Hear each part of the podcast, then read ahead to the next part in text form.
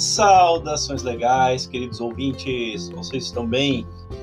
Hoje, 2 de julho de 2021, fiquei devendo um episódio ontem, vou fazê-lo agora e vamos falar do direito constitucional, dando continuidade ao nosso assunto introdutório. Falaremos agora sobre as experiências constitucionais. Essas experiências partem-se do século XVII, quando iniciam-se as experiências liberais. São várias as doutrinas e comecemos então pela doutrina inglesa. Essa doutrina, eh, a gente inicia por ela porque, dentro do conceito de Estado moderno, suas ideias democráticas advêm do século XIII, aliás, 13, lá em 1215, com a Magna Carta. É um processo de formação ao longo da história, sem que tenha havido um documento formal para a existência do Estado. Sua Constituição é marcada por não ser escrita e também não corresponder apenas a um momento. A Magna Carta é o início de um Estado constitucional, é o momento em que os barões iniciam a reclamar seus direitos e impõem ao rei duas obrigações. Quais são elas? Não instituir tributos sem a aprovação daquele grupo. 2. Não prender ou não privar alguém de sua propriedade. O processo histórico inglês ainda é marcado por outros momentos.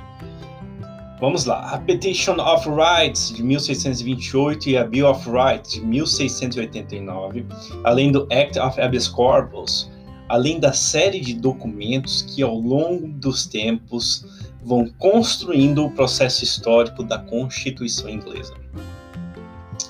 A experiência norte-americana, a Constituição americana, é aquela que cria um Estado novo.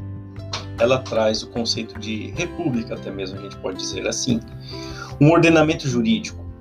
Aliás, a Constituição americana trouxe o conceito de confederação, Estados confederados um ordenamento jurídico em que ela diz o que é liberdade. Lá em 1787, a colônia se desvinculou da metrópole, criou sua constituição em vigor até os dias atuais.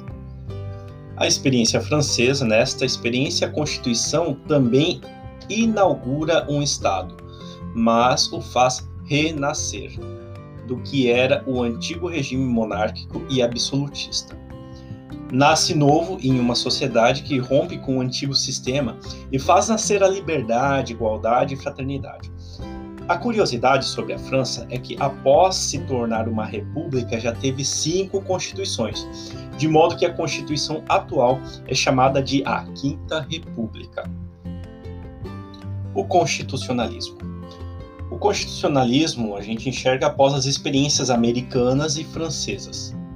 Então surge o movimento constitucionalista após essas experiências nacionais, que vai envolvendo todo o globo, um movimento jurídico, político, que buscava centralizar e harmonizar o poder. Quais são os poderes? Interferência da burguesia, o pensamento iluminista de que as pessoas são iguais e sujeitos de direitos, perspectiva liberal, Estado não intervencionista, constituição escrita e contenção do poder por meio dos freios e contrapesos. Na experiência brasileira, repete-se a ideia de que os poderes se controlam em razão de serem tripartidos e possuírem funções preponderantes e não excludentes ou exclusivas.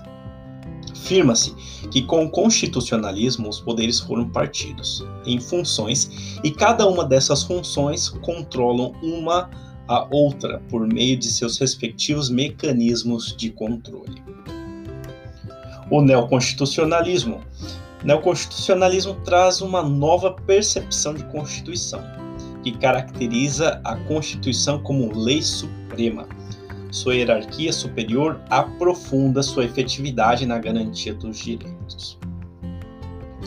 Um outro assunto que vale a gente estudar é a classificação das constituições e a gente percebe desta forma: classificação quanto à origem. Estas são constituições instituídas pelo poder imanente do Estado.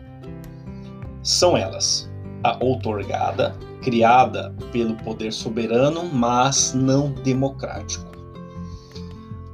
A democrática, fruto de intensos debates e consultas populares baseada na democracia. Constituições cesaristas são constituições submetidas ao escrutínio popular, seja antes ou depois da elaboração do seu texto. Elas têm um caráter autoritário e, pela votação, aparenta ser o povo, mas é apenas uma forma de controle do poder e aprovação por quem o exerce. A Constituição dualista ou pactuada é a constituição de comum acordo entre duas ou mais forças políticas do Estado, como monarquias e parlamento.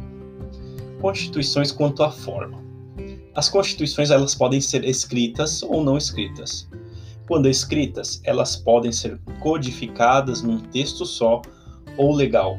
Quando esparsas, em vários diplomas legais, legal ou codificada, por exemplo.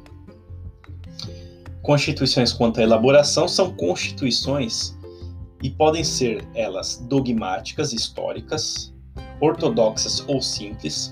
Nestas, reúnem toda a ideologia do Estado, podem ser também ecléticas ou compromissórias, como a Constituição da República de 88. Esta última é mais abrangente que as ortodoxas simples. Naquelas se observam maiores compromissos sociais, mais pactos com poderes da República, com ideologias que até mesmo podem ser contraditórias. A Constituição Histórica não é necessariamente escrita, mas acumula vários valores e normas de um período da história da sociedade. Geralmente são costumeiras, não se revelando num único documento. Constituições quanto ao conteúdo. Estas podem ser de dois tipos: formais ou materiais. Há normas formais. Vamos esperar o avião passar. então vamos retomar. Podem ser de dois tipos: formais ou materiais. Há normas que são materialmente constitucionais e outras que são formalmente constitucionais, por apenas se encontrarem encartadas na Constituição. Podem existir normas constitucionais fora da Constituição, no chamado bloco de constitucionalidade, este é um parâmetro de normas para o controle de constitucionalidade que não estão formalmente encartadas. Nunca ocorreu no Brasil, mas a Emenda Constitucional 45 de 2004 previu a internalização dos tratados com status de emendas constitucionais. Classificação quanto à estabilidade. Essas constituições podem ser mutáveis, jamais admitem qualquer mudanças, 2. Rígidas admitem mudanças, porém com muito rigor na forma para alteração. Semi-rígidas permite a mudança com facilidade, mas com dificuldade também. 4. Flexíveis permite a mudança sem engessar o texto, trazendo a ele evolução conforme as gerações passam. Classificação quanto à extensão podem ser sintéticas, analíticas, neste caso, quando discorre sobre vários temas, inclusive não constitucionais, podendo se tornarem prolixas. E por fim, classificação quanto à finalidade. Neste caso, podem ser constituições de garantia, geralmente são sintéticas, e garantem os direitos como fundamentais, são, na sua maioria, imutáveis. E dirigentes direcionam o Estado a um ideal a ser alcançado de Estado, possuem normas programáticas e são analíticas por natureza. Pessoal, esse foi nosso breve estudo deste momento. Eu espero que vocês estejam mesmo estudando. Eu aguardo todos no próximo episódio. Boas escutas a todos!